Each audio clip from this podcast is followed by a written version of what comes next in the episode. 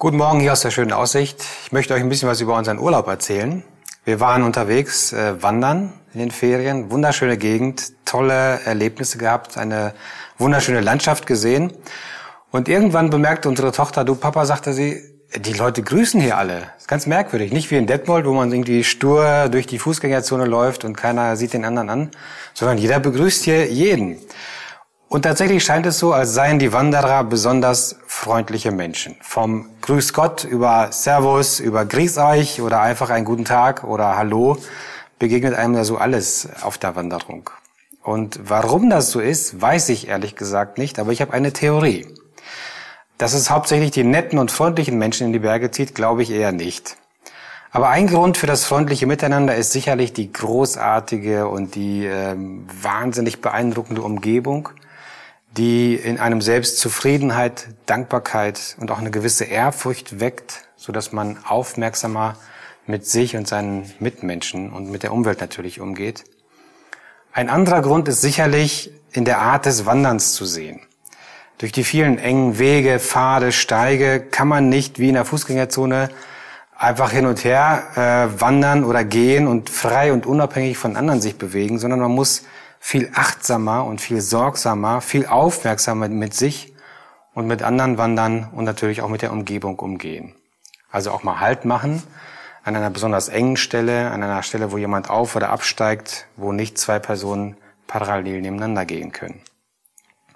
Und es hat meines Erachtens auch etwas damit zu tun, dass äh, diese Grüße, die man einander weitergibt, ansteckend sind und zur Nachahmung auffordern, und zwar im positiven Sinne. Wenn du unterwegs bist und dich grüßt jemand, ähm, dann grüßt du in der Regel zurück.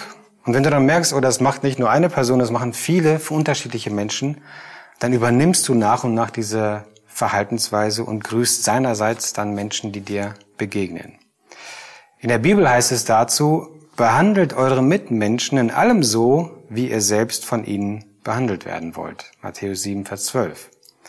Das Spannende an dieser Aussage ist, dass der Ausgangspunkt bei einem selbst liegt und nicht bei dem anderen.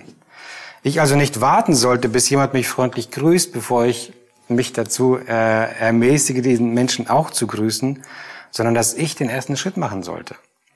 Ich denke, wir als Christen, wir erleben so viel Wertschätzung, so viel Hoffnung, so viel Freude und auch Liebe durch die Beziehung zu Gott, unserem Schöpfer, dass wir eigentlich jeden Grund dazu haben, anderen Menschen hoffnungsvoll, positiv, freundlich und wertschätzend zu begegnen.